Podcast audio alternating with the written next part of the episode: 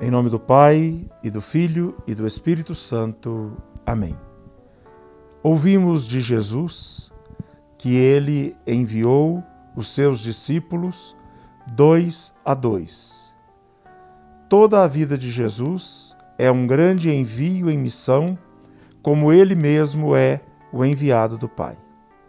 Padre Eustáquio ouviu o chamado de Jesus para ele também ser um destes e, como nos diz o Evangelho, partiu sem levar nada consigo.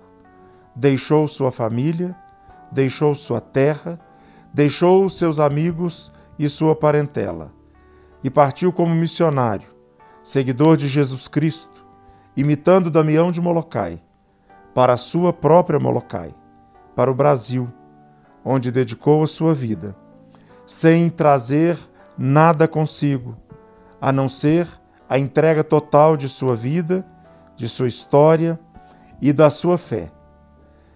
Nós somos chamados a ser como os discípulos, seguidores de Jesus, como Pedro, como Paulo, como Damião, como Eustáquio, como nossos catequistas, nossos pais, pessoas que, conhecendo o amor de Deus, saem com o único objetivo de levar o conhecimento de Sua palavra, o conhecimento do Evangelho, para que este mundo nosso seja um mundo muito mais fraterno, seja um mundo muito mais próximo de Deus.